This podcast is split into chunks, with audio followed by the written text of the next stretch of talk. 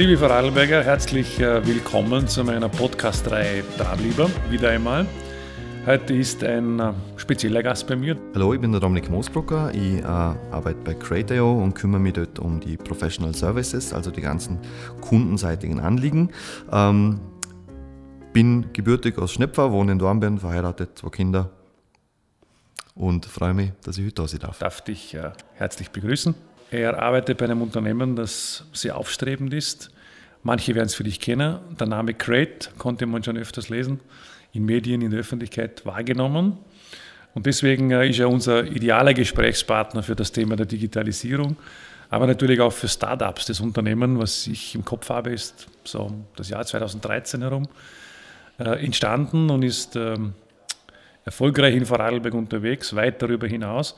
Wir sind eigentlich aufmerksam geworden, weil weil äh, die Firma Crate hat ein großes Investment an Land gezogen. Wir haben alle gestaunt, 11 Millionen US-Dollar, muss nochmal wiederholen, 11 Millionen US-Dollar, dass es wirklich alle gut hören, sind äh, im Sommer an Investment an Land gezogen worden. Ähm, ein sehr starkes Signal für ein aufstrebender Startup in Vorarlberg. Ja, Dominik, du bist bei mir zu Gast und ähm, kannst du uns vielleicht einmal einfach dich selber ein bisschen vorstellen und äh, das Unternehmen etwas vorstellen? Mhm. Gerne. Danke nochmal für die Einladung. Freut mich, dass ich sein darf. Ähm, ja, die Crate.io ähm, kümmert sich eigentlich, oder das Produkt, das wir haben, ist eine auf Maschinendaten spezialisierte Echtzeitdatenbank. Ähm, das Ganze wird als Open Source Lösung gebaut, also von der Community und von uns. Ähm, und ähm, kommt vorrangig im, im IoT-Bereich zum Einsatz oder überall generell da, wo besonders große Datenmengen anfallen in sehr kurzer Zeit sozusagen. Es gibt ja tausende von Datenbanken auf der ganzen Welt. Da kann man sich fragen, was ist denn da so besonderes, was kommt denn da aus Dornbirn so Besonderes? Äh, das Besondere ist wirklich ähm, äh, die Masse, die ich damit verarbeiten kann in sehr kurzen Intervallen, was vor allem für den IoT-Bereich, wo viele Geräte in der Welt herumschwirren werden in Zukunft, die alle sehr viele Daten produzieren. Da kann ich entweder ein sehr großes, teures Rechenzentrum hinstellen, um das alles zu verarbeiten, oder ich mache es intelligent. Und das ist das Produkt, was wir haben. Das Gut, der Dominik hat es uns genau. nicht schlecht erklärt. Jetzt probieren wir es nochmal ein bisschen, so dass wir es noch besser verstehen. Also eine auf Maschinendaten spezialisierte Open Source Echtzeit-Datenbank. Ist natürlich eine sehr spezielle Angelegenheit. Aber ähm, ich glaube, ich habe es verstanden. Es geht auch darum, dass äh, Maschinen miteinander kommunizieren können. So verstand ich es zumindest. Dahinter braucht es großes Datenvolumen. Ähm, es geht um Datenbanklösungen und was spannend ist, es geht um Echtzeitlösungen. Genau, kann richtig. man irgendein Beispiel einmal nennen, dass man sich was vorstellen kann? Mhm. Ähm, ein Beispiel ganz konkret wäre zum Beispiel ähm, die Firma Alpla, bestehender Kunde von uns in, in, einem Projekt in den USA, mit den Alpla USA, was wir ähm, betreuen seit über zwei Jahren. Ähm, und äh, die hatten auch ganz konkretes Problem, äh, dass die Kollegen in den USA gestartet sind mit der traditionellen Speicherlösung für die Daten äh, und sie aber äh, an den Sensoren, die an den Maschinen, wo sie diese, diese Flaschen produziert werden für den amerikanischen Markt, ähm, äh, in sehr hoher Frequenz Daten generieren. Das heißt, da werden sehr viele Messwerte in kurzer Zeit aufgenommen ähm, von diesen Sensoren und die wollen gespeichert werden, um dann Rückschlüsse daraus zu ziehen, wie die Qualität der einzelnen Flasche ist. Mhm. Und da kommen sehr viele Flaschen in der Sekunde raus aus diesen Maschinen. Ja, das, das heißt, das muss entsprechend schnell gehen. Und es geht einerseits darum, dass ich die Daten schnell in, eine, in so ein Datenbanksystem hineinspeichere. Es geht aber genauso darum, ähm, die Daten auch entsprechend schnell wieder auszulesen und zu verarbeiten. Das heißt, nicht jede Datenbanklösung kann mit so großen Masse von Daten umgehen. Da gibt es die traditionellen Lösungen, wo der Speicherplatz noch teurer war wie heute. Das ist nicht allzu lange her, das ist 20 Jahre her, da war jeder, jedes Megabyte hat, hat sehr viel gekostet, gekostet ja, oder? Und äh, mittlerweile bekomme ich das in ein Handy rein, was ich vor zehn Jahren einen riesen Computer kaufen habe müssen, einen Server sogar, der Tausende von Schilling gekostet hat damals noch. Ähm, das heißt, ähm, ich muss auch sehr schnell die Daten analysieren können in einem großen Umfang. Und das erfordert auch ganz gewisse Mechanismen, ähm, wie man sowas baut, wie man so ein Produkt baut und wie man es auch betreibt. Und deswegen haben wir sowohl das Produkt an sich und wir haben auch das Know-how, das Produkt selbst zu betreiben. Das heißt, wir sind auch Anbieter für Kunden, die sagen, ich, habe, ich habe da Rechenzentrum stehen, aber ich, ich möchte jetzt nicht alle Leute schulen lassen in unserer Informatikabteilung, die das betreiben. Äh, die können auch sagen, liebe Crate, ihr wisst es am besten, das ist das, was wir speichern möchten, so schaut das aus, ähm, macht es bitte für uns. Aber die zentrale Und, Dienstleistung mhm. ist das, das Bauen einer solchen Datenbank. Genau, richtig. Verstehe ich das richtig? Richtig, genau. Ja. Und äh, wie kann man Echtzeit noch äh, erklären? Ja. Weil es ist ganz neu gegenüber früher. Also man speichert nicht und ja. wertet aus und analysiert mhm. in großen, mittlerweile ganz großen Datenbanken, sondern das Ganze muss alles in Echtzeit in einem Produktionsprozess zum Beispiel laufen. Ganz genau richtig. Also ähm, vor allem, wie man sich beholfen hat jetzt in der Vergangenheit oder bei traditionellen Lösungen, ist einfach, wenn ich sage, ich habe äh, eine sehr große Datenmenge, äh, dann gebe ich, der, um die Daten abzurufen, um die ne, aufzusummieren, die Durchschnittswerte zu bilden und so weiter, dann gebe ich dem System einfach länger Zeit. Dann dauert es, dann läuft es über Nacht. Also es gibt ja viele solche äh, Tools, die dann läuft in vielen Firmen, ist das gang und gäbe, dass über Nacht der Berichtswesen angestoßen wird und morgens früh um fünf ist das alles fertig und dann bekomme ich da mein, äh, meinen Bericht äh, aufsummiert und, und, gegliedert und so weiter auf den Tisch. Ähm, das dauert aber alles ziemlich lange. Echtzeit heißt in unserem Kontext jetzt, dass ich sehr große Datenmengen ohne diesen ganzen langen Nacht, nächtlichen Lauf von, von der Software stundenweise äh, das bearbeitet werden muss, sondern dass ich das sehr schnell bekomme. Also ich rede da von Sekunden, äh, im schlimmsten Fall Minuten, aber nicht von Stunden, mhm. wie es heute üblich ist für solche Massendaten so riesig große Datenbanken, muss man sich da keine, keine Sorgen machen, dass so riesige Datenmengen um den Globus geschickt werden. Datenschutz? Ja, nein, ich, ich denke nicht. Das ist alles entsprechend abgesichert und je nachdem, wie man das, man kann es auch betreiben in einem abgeschotteten Rechenzentrum. Also ich kann das auch bei mir, ich kann es bei mir zu Hause unter, unter den Tisch stellen, wenn ich möchte. Ich kann es aber genauso gut, also kann auch jeder ausprobieren, der, den das interessiert. Das kann man runterladen, ist Open Source, ist frei verfügbar. Und äh, ich kann es aber genauso gut in ein in ein Firmenrechenzentrum stellen, abgeschottet von der Welt. Äh, und äh, wo aber der Trend eindeutig hingeht, äh, weil auch de, den Sicherheitsmechanismen mehr und mehr vertraut wird, natürlich ist, dass ich es in die Cloud auslagere. Und trotzdem gibt es Mechanismen, das entsprechend abzusichern. muss am Ende jeder selber wissen, wie er das Risiko beurteilt, es in die Cloud zu legen. Gab es schon Hackerangriffe bei großen Kunden von euch? Äh, nein, nicht so weit. Nicht wissen. passiert? Nein.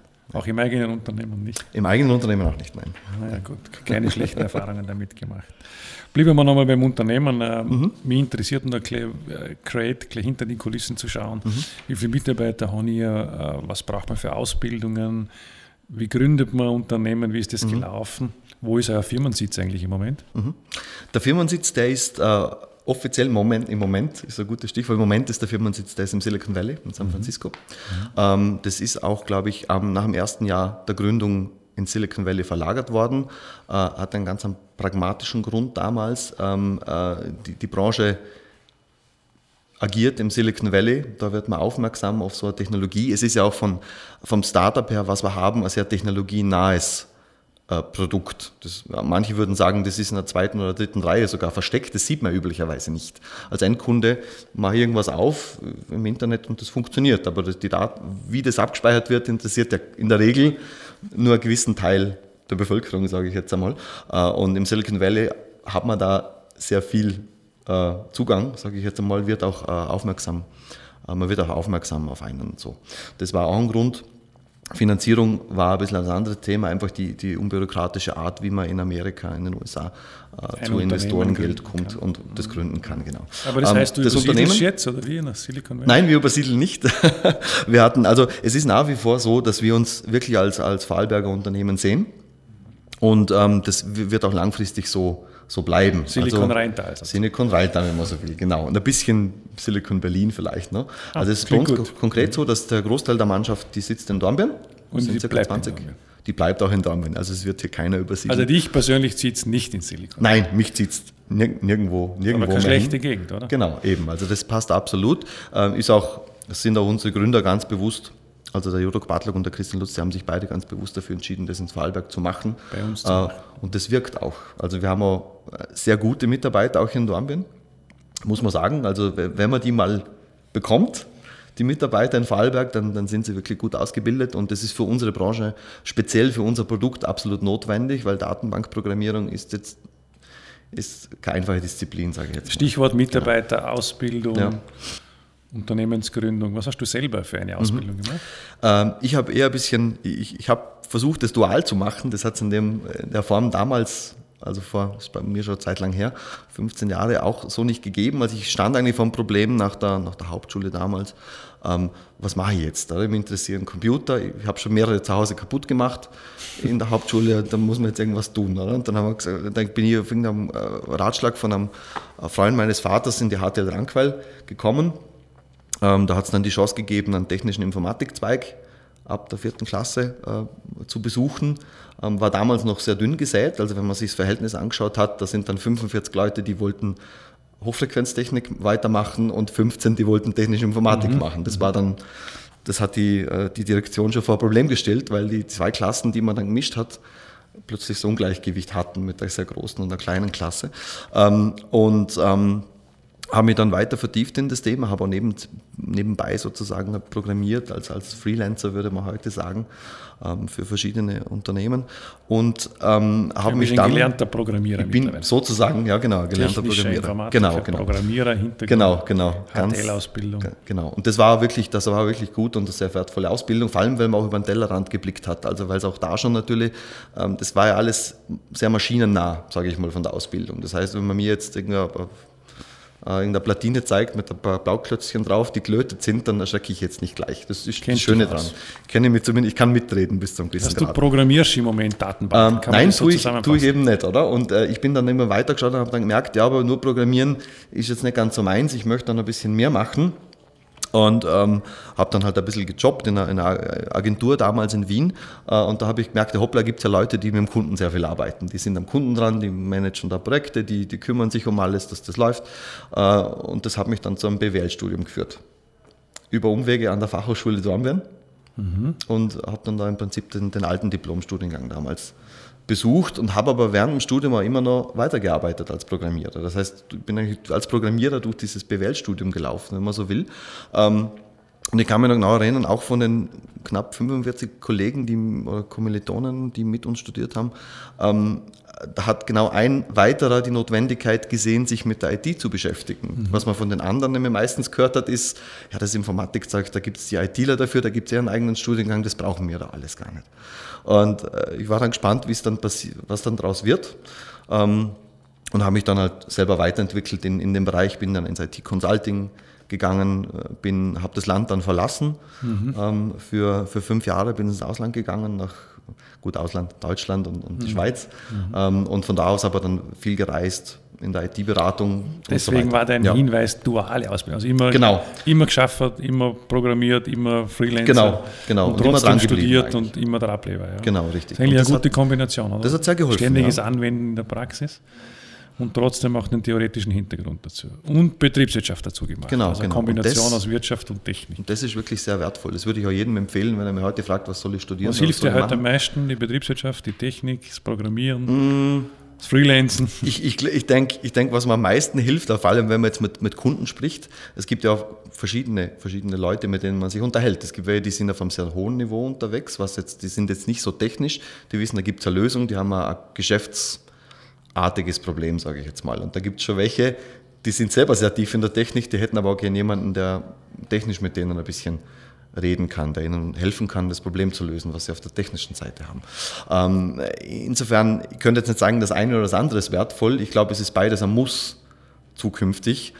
Vor allem, wenn ich gründe, gründen möchte, wenn ich ein mhm. Startup haben möchte, wo es um Technologie geht, mhm. ähm, muss ich beides verstehen, weil nur durch die mhm. Verschränkung von den beiden ähm, wächst, wächst etwas äh, was ich auch vermarkten kann, wo ich Umsatz damit erwirtschaften kann, dass es auch äh, Haben ihr Probleme, genügend Fachkräfte zu finden? Ähm, oder klappt das bei Das klappt, das klappt mit einem, mit einem eigenen Netzwerk, klappt es sehr gut. Das ist aber natürlich beschränkt, das heißt, es ist nicht unendlich, unendlich skalierbar, weil natürlich sehr viele gute Unternehmen äh, im Land und auch im grenznahen Raum also. Eigenes Netzwerk heißt, man zapft eigene Kanäle an. Man zapft eigene Kanäle ein, also, genau. also wir schreiben auch aus. Die gibt es auch natürlich, der Kanal ist schon offen, aber da merkt man, das ist... Das Mund-zu-Mund-Propaganda. Genau, es funktioniert in, in Vorarlberg übers Netzwerk, Netzwerk wesentlich besser und effizienter. Natürlich, äh, in Berlin ist die Situation genau umgekehrt. Da hilft es auch, wenn man ein Netzwerk hat. Ähm, Es bewerben sich aber trotzdem sehr viele auf dem traditionellen Weg, wobei die Massenverhältnisse in Berlin auch nochmal ein bisschen. Was jetzt für die Politik schon. wichtig wäre, bilden wir genügend aus in dem Bereich? Müssen wir deutlich mehr tun? Sind die HTLs aufgestellt in die Richtung? Was müssen wir mhm. tun, nach mhm. deiner Erfahrung jetzt über all die Jahre hinweg, ja. um die Ausbildungsvoraussetzungen genau für solche Karrieren, mhm. die ja sehr viel mit den Zukunftsthemen zu tun haben, zu bewerkstelligen im Land? Wie, wie sind wir aufgestellt, so als mhm. Außenblick? Wenn ich es mir von außen anschaue, ich denke mal, die Möglichkeiten, die es heute schon gibt, also wenn ich mir die Ausbildungspläne jetzt der Fachhochschule anschaue oder, oder von anderen Bildungsinstitutionen, die, die es im Land noch gibt, ähm, dann ist schon ein wesentlicher Fortschritt erzielt worden aus meiner Sicht. Also ich habe schon die Möglichkeit zu sagen, ich tue jetzt was, ich, ich interessiere mich für, für Technik äh, und ich finde aber in einem Technikstudiengang oder einer technischen Ausbildung an der HTL, ähm, finde ich schon Elemente aus der Betriebswirtschaft. Das heißt, mir wird da schon ein, ein kleiner Grundstock vermittelt, wenn ich mich in die Richtung entwickeln möchte, wie funktioniert das ungefähr? Worauf muss ich schauen? Oder? Und also kann man sagen, die Fachhochschule leistet dann. Die leistet einen essentiellen Beitrag auf alle Fälle. Beitrag. Genau, und die HTLs auf alle Fälle auch, weil es hat ja dort auch begonnen, dass man sich da mehr äh, in diese Richtung ein bisschen entwickelt, dass man auch die jungen Talente da ein bisschen anspornt. Wir wollen Studienplätze aufstocken bei der FH und so, das Deiner Meinung nach geht das in die richtige Richtung? Das geht definitiv in die richtige Richtung, ich denke auf alle Fälle, ja. Und in den Feldern vor der Fachhochschule ist da eher die HTL oder oder müssen wir eine, Lehre entwickeln in dem Bereich? Es gibt ja viele Zugänge. Ja, also ich, ich denke, ähm, ich kenne jetzt auch persönlich einige, die, die, äh, die gar nicht über den Studienweg in die Profession Entwicklung oder Software Engineering gekommen sind. Über die, die Praxis. Haben das, die haben das über Praxis gemacht. Praxis. Ich kenne sogar welche, die haben, die, die haben Elektrikerlehre gehabt und haben sich einfach so viel damit beschäftigt zu Hause und das war das Interesse so groß, haben sie gesagt, die macht das jetzt einfach, oder? Und die fangen natürlich, braucht es eine Zeit, bis die, die alle auf auf einem, Level sind, aber, aber die, die, die, die machen das. Und, aber es würde ähm, bedeuten, das technische Grundverständnis ist schon mal genau, überhaupt die allerwichtigste Voraussetzung. Das ist so. Und, und der Rest ist dann, man kann studieren, man kann aber auch durch praktisches Tun weiterkommen. Genau, genau. Gibt da gibt es viele Wege, die, die viele Wege, die da in diese Berufe hineinführen. Genau, auf alle Fälle. Also ich denke auf jeden Fall, es ist, äh, ich glaube, die eingeschlagenen Wege, die, die schon gemacht worden sind oder Schritte, die schon gesetzt worden sind, ähm, äh, dass man sagt, ja, man, man versucht es auch im, im, im, frühkindlichen Bereich schon zu adressieren, zu schauen, äh, das Interesse wecken, auch für, auch für Mädchen insbesondere. Ähm, und ist auch bei uns schön, weil wir sehr, sehr einen hohen Damenanteil sogar auch in der Entwicklermannschaft haben. Ähm, ähm und, äh, und das, das, die stehen den männlichen Kollegen gar nichts nach. Überhaupt nicht. Also das, das ist nur gute Erfahrungen gemacht. Nur gute Erfahrungen gemacht. Das ist schön, schön, schön, sich das anzuschauen, äh, weil, weil es einfach nicht alltäglich ist. Das ist, glaube ich, auch nicht, ansonsten in vielen Unternehmen nicht, nicht alltäglich. ja, ich glaube, man kann viel durch, Frauen also, in technische Berufe ja. hinzuführen, hinzuentwickeln, auszubilden. Ja, ist auch ein Feld, das zur Bearbeitung dasteht. Genau, genau. Da gibt es aber, ich glaube schon, also wenn ich es vergleiche mit 15 Jahren, äh, ich, ich hatte es nicht so. Hat sich viel getan. Da hat sich sehr viel getan. Ja. Also ich habe mir wesentlich schwerer getan, den Weg zu finden äh, und das durchzunavigieren, war halt, ja, da war, es waren sehr viele spezifische Fächer. In dieser ganzen digitalen Szene, da wird ja mhm. auch viel über Startups und deren Bedingungen gesprochen.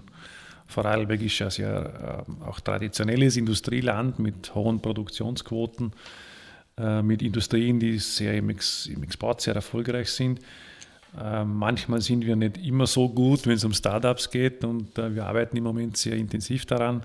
Es gibt verschiedene Initiativen im Hintergrund, die Postgarage, die digitalen Initiativen, die wir noch besser unterstützen wollen. Kurzum, wenn man das so jetzt beobachtet, eure Entwicklung ist äh, äußerst spannende und sehr erfolgreiche. Aber wie würdest du die Bedingungen für Startups äh, überhaupt sehen? Ist Vorarlberg auch ein Gründerland oder sind wir stärker auf der traditionellen Seite der Industrie zu Hause? Ist es leichter, Unternehmen zu gründen bei Macht Spaß? Ist die Szene vorhanden? Mhm. Ähm, ich denke, die Szene, die, die ist vorhanden, also die Bild, die Bild, gefühlt bildet sie sich gerade sehr stark. Also es ist ein bisschen, es ist mehr zu spüren wie in den vergangenen Jahren. Da war wenig bis gar nichts zu spüren. Da gab es mhm. einzelne Stammtische oder sowas, hat man mal gehört. Aber ansonsten war nicht sehr viel da. Äh, man merkt jetzt schon, dass es formiert sich langsam, es wächst. Mhm. Mhm. Es braucht wahrscheinlich noch ein bisschen Zeit. Also das ist noch nicht auf dem Niveau, wie es jetzt in, in, in anderen Regionen oder Großstädten ist. Da gibt es natürlich sehr viel. Jetzt muss man sagen, die Region ist jetzt nicht unendlich groß, also es verträgt jetzt auch nicht unendlich viele ähm, verschiedene Initiativen und, und, Stammtische. Je mehr es davon gibt, desto schwieriger wird es im Zuge wieder überall dabei zu sein und mitzukriegen, ähm, wo denn was läuft. Ähm, aber man merkt schon, dass da was, was vorwärts geht und, und dass man auch äh, äh, und dass man auch versuchen muss, und das war ja ein Teil von der digitalen Agenda vom, vom Land Vorarlberg, mhm. zu schauen, bündeln wir das mal ein bisschen und konzentrieren es mal ein bisschen. Weil das ist genau das, was für mich ähm, vor allem wenn ich mal ein, zwei Schritte zurückgehe, sehr stark auffällt. Mhm. Dass ich einfach nicht wüsste, wo soll ich jetzt genau andocken, weil ich äh, mir nicht an einem singulären äh, Initiator oder eine Initiative jetzt direkt andocken könnte. Bringen wir noch einmal Silicon Valley ins Spiel. Können, mhm. wir, können wir was lernen vom Silicon Valley oder mhm. kann das Silicon Valley vom Rheintal was lernen? Mhm. Ähm, ich denke definitiv, dass wir was lernen können vom Silicon Valley. Äh, und das ist, was sie sehr gut machen im Valley, ist grundsätzlich das, das ganze Marketing, das, das drüber reden, das sagen, ähm, was, was haben wir denn geschafft? Gut, dass wir es jetzt heute mal hier, hier auch tun, das Weltweit ist, ist, ist so, so, eine Sache. Also ich, ich, muss einfach drüber reden. Ich muss auch drüber reden, wenn was schief läuft. Mhm, mh. Und das muss ich auch sehr aktiv tun. Da gibt es auch diese Fuck-Up-Nights in, in Dornbirn, wo das auch wo das auch gemacht wird. Aber das ist, das ist eigentlich noch zu wenig. Also man muss noch mehr hören. Es reicht nicht, dass da ein Startup da ist, was 11 Millionen kriegt. Es müssen ja nicht immer gleich 11 Millionen sein. Aber da muss man wirklich drüber reden, oder? Das ist das Eis. Und das machen es dann natürlich, die Amerikaner generell machen das sehr gut. Da sind wir vielleicht mit unserer Zurückhaltung, die uns halt angeboren ist, ein bisschen benachteiligt, sage ich jetzt mal. Das verkaufen wir uns nicht so gut. Genau, also da können wir, vor allem Startup, das macht ein großes Unternehmen, internationalen Ranges, die wir einige haben, die natürlich machen die das gut, aber das macht der einzelne Startup-Gründer, der hat da Aufholbedarf, weil die trauen sich das vielleicht auch vielmal einfach nicht zu tun. Aber es muss halt passieren, weil wenn das keiner weiß, ähm, dann, dann äh, spornt es auch niemanden an. Ähm, Bei uns reden wir ja viel auch über digitale Infrastruktur, mhm. Glasfasernetze und so. Vor kurzem hat mir einer aus der Szene auch sehr eindrucksvoll gesagt, naja, die digitale Infrastruktur ist im Silicon Valley gar nicht so gut. Das heißt, es geht nicht immer nur, es geht auch, aber nicht immer nur um Infrastrukturfragen, sondern offenbar viel um Unternehmensgründungsbedingungen, um das Verkaufen, um die Mentalitäten dahinter. Ähm, da kann man wahrscheinlich schon was lernen, oder? Wir reden vielleicht zu viel über Infrastruktur. Da kann man, das wäre auch mein, wäre auch mein, mein Ansatz irgendwie an der Stelle. Also das, das grundsätzlich, man kann arbeiten. Also ich kann jetzt nicht, ich kann jetzt nicht äh, das YouTube vom Vorarlberg hier gründen. Da bräuchte ich noch mehr Infrastruktur, um, um, den, um das zu verkraften. Aber normal, normales Arbeiten dafür gibt es genug, sage ich jetzt mal im Land. Das ist, ist gut, wenn man darauf schaut, dass man nicht zurückfällt natürlich gegenüber anderen, was, was, denn, was das betrifft. Ähm, aber es, es wäre jetzt nicht das, der primäre Ansatzpunkt, wo ich sagen würde, ja, da müssen wir noch viel mehr tun, weil wir da so weit hinten sind. Sicher nicht. Ähm, es ist, wie du gesagt hast, es ist eher so ähm, die, die Mentalität, und da bin ich vielleicht wieder beim Silicon Valley, die sie da einfach haben. Oder die, äh, da ist eine Risikobereitschaft da. Da ist auch, ich probiere was aus. Wenn ich hinfalle, gut falle ich hin, dann probiere ich das nächste aus. Ähm, da sind aber auch die, die Bedingungen insofern vorhanden, dass auch ähm, Risikokapital da ist. Dass ich einfach sage, ich bekomme da einfach schnell, um was auszuprobieren. Ich probiere es vielleicht nur ein halbes Jahr aus. Und wenn es funktioniert, gut, probiere ich das nächste aus. Ähm, das, ist schon noch sehr, da sind wir noch sehr stark verhaftet in dem Denken, ich mache es entweder ganz richtig und auf lange Sicht oder ich mache es gar nicht. Haben wir Engpässe im Risikokapital im Land? Ja, also ich, ich denke schon. Das, also bei der das, Unternehmensgründung. Das höre, ich, das höre ich sehr oft von, von Bekannten, dass das durchaus ein, ein Thema ist. Oder? Da ist natürlich die Frage, wie kann man, kann man Anreize setzen, um das ja, es gibt so ein Modell Chancenkapital vom Land zum Beispiel. Ist das bekannt in der Szene oder ähm, kennt man das gar nicht? Ich denke schon, dass man das kennt. Also ich kenne es zumindest. Ja. Also über, über ähm, ist mir auch ein Begriff. Ähm, muss man vielleicht noch mal mehr, noch mehr pushen, das ganze Thema, oder? Dass es noch bekannter wird. Aber ich glaube, es muss darüber hinausgehen. Also weil je nachdem, je nachdem was ich mache, ist ein nicht erheblicher finanzieller Aufwand schon von Beginn zu äh, notwendig, dass ich das mache. Oder? Und das Durchnavigieren, äh, wie mache ich das, was kommt auf mich zu ähm, vor allem, wenn ich jetzt dann als Gründer beginnen muss, mir von mehreren Kapitalgebern gleichzeitig Kapital zu besorgen, dann erreicht das gleiche Komplexität, äh, dass ich mich mehr mit dem Kapital beschäftige, wie eigentlich mit dem, mit dem eigentlichen Ziel, was ich eigentlich erreichen möchte. Aber du siehst Vorarlberg durchaus in Zukunft auch stärker als Gründerland für Startups im weiten Feld der Digitalisierung. Wir kommen ja nicht unbedingt aus dieser Ecke, wenn man die Stimmt. Industrie- und Wirtschaftsgeschichte Vorarlbergs kennt, ist das nicht unsere allererste Kompetenz. Aber es kann sich natürlich in eine Richtung bewegen, wo wir auch dort punkten können in Zukunft. Silicon Valley hat seit Jahrzehnten einen Anschlusspunkt in diesem Thema. Äh, in Vorarlberg, glaube ich, rückwirkend betrachtet, kommen wir ein bisschen aus einer anderen Entwicklung der Wirtschaft was nicht bedeuten muss, dass wir in Zukunft große Chancen dort haben. Das ist eine interessante Frage. Haben wir, als, so wie ihr jetzt als Unternehmen, künftig mehr Unternehmenschancen, mehr Chancen für Unternehmen in diesem weiten Feld der Digitalisierung oder sind wir zu sehr auf Produktion und Handwerk und diese Dinge konzentriert? Ich, ich, denke nicht unbedingt. Die jungen, die jungen Leute von heute, die Gründer, die ich jetzt so kennengelernt habe, äh, die, die, sind nicht so stark verhaftet in, in, in genau dieser produktionsnahen Welt. Ähm, das ist wieder eine Kultursache. Ich glaube, wenn wir es auch schaffen, auch groß zu denken, weil das ist da Notwendigkeit. Ich kann nicht sagen, ich, ich baue jetzt einen tollen neuen Service, der nichts mit Produktion, der, der mag sehr gut sein für sich, äh, aber der funktioniert nur regional. Mhm. Dann ich muss wirklich darüber hinausdenken. Ich muss, ich muss von Beginn an sagen, ich baue jetzt irgendwas Großes.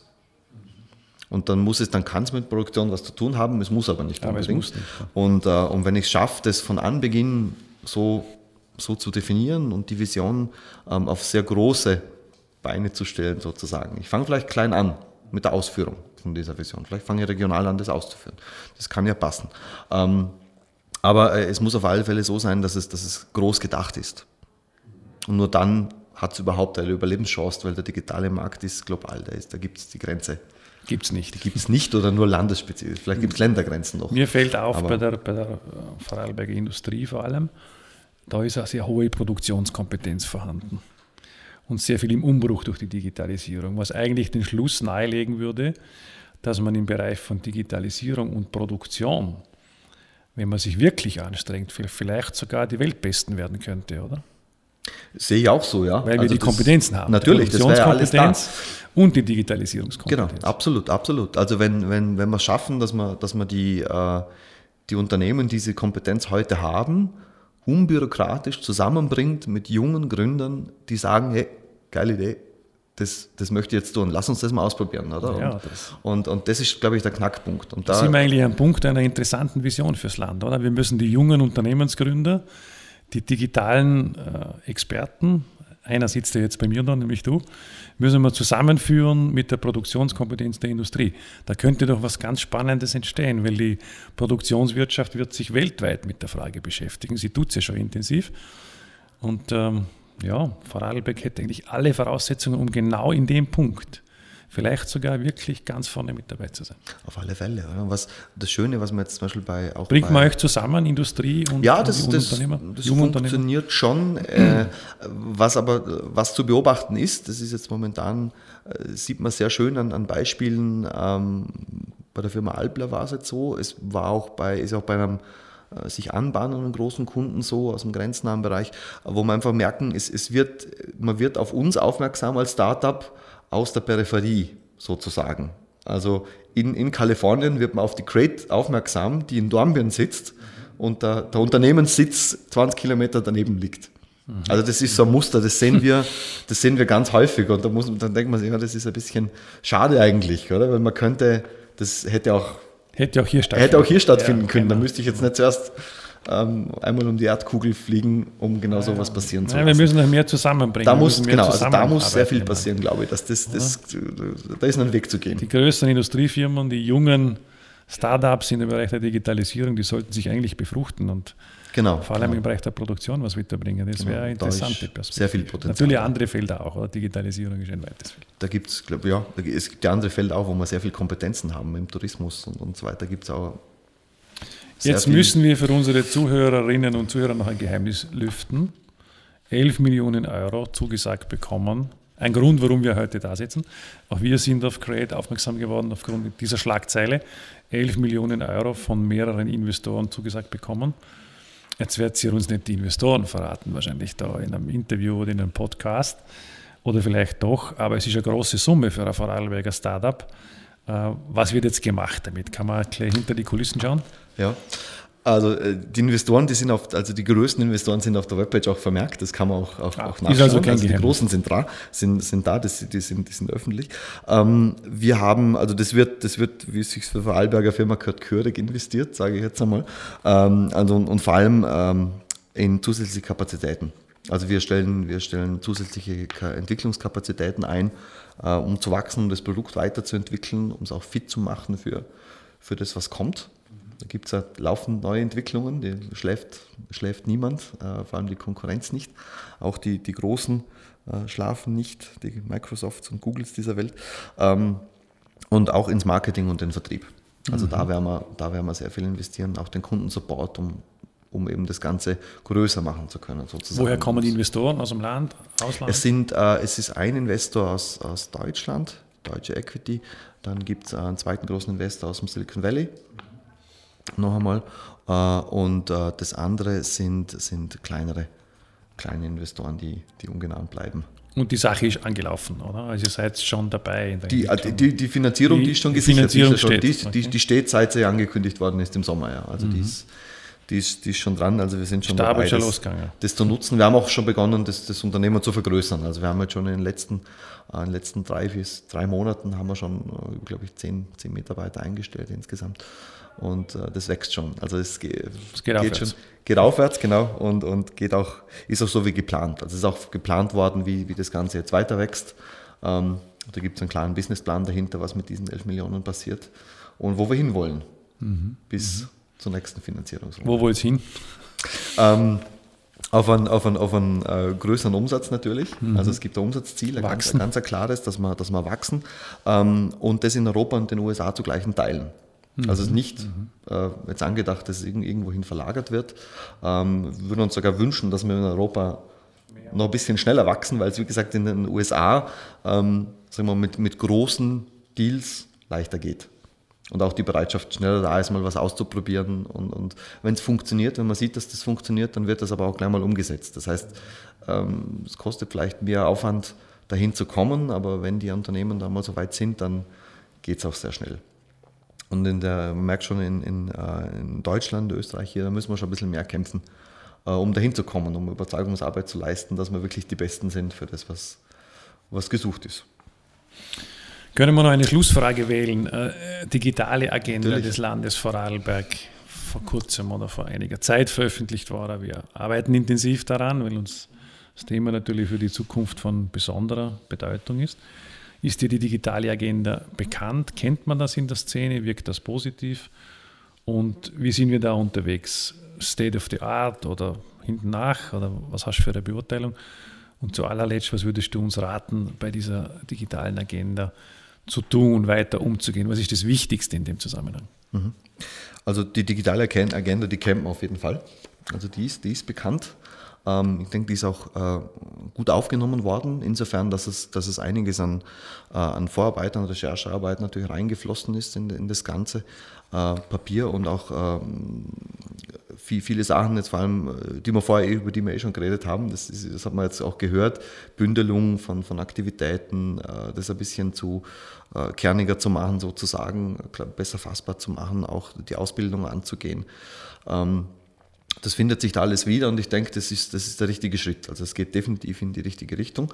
Ähm, ähm, das, das Tun, das muss man halt dann spüren, dass dann, dass dann auch was vorwärts geht. Aber ich glaube, das ist auch, wie man so hört, an, an, an vielen Stellen im Gange. Mhm. Also es ist jetzt so, dass wir bekommen auch einiges mit, Stichwort Boschgarage zum Beispiel. Mhm. Da, wird mhm. ja, da wird ja schon gemacht und getan äh, und, und, und das hört man auch. Und ich denke, das ist in der Szene sehr wohl bekannt und, und, und wird auch aufgenommen dass da was passiert. Also das ist schon, äh, schon gut, denke ich, was, was initiiert worden ist. Die Richtung, die passt, die passt auf alle Fälle. Ich habe es herausgehört, tun müssen wir es, oder war der Auftrag an die digitale Agenda, nicht nur darüber reden, sondern Schritte setzen, ins Tun kommen. Ähm, ja, wir strengen uns gemeinsam an. Lieber Dominik, vielen Dank für den, für den Podcast mit dir, für das interessante Gespräch gar nicht so leicht, über Open Source Echtzeit-Datenbanklösungen zu reden und äh, zu transportieren, worum es geht, ist dir, glaube ich, sehr gut gelungen. Ich nehme auch einiges mit für die politische Arbeit im Land. In der Weiterentwicklung digitaler Agenda, bei der Frage von Startups. Es waren viele Hinweise dabei, mit denen auch ich was anfangen kann. Ich wünsche äh, dir persönlich alles Gute, vor allem und dem Unternehmen, äh, auch mit dem großen Investment, das ihr tätigt, mit den 11 Millionen Euro im Hintergrund. Alles, alles Gute. Dankeschön.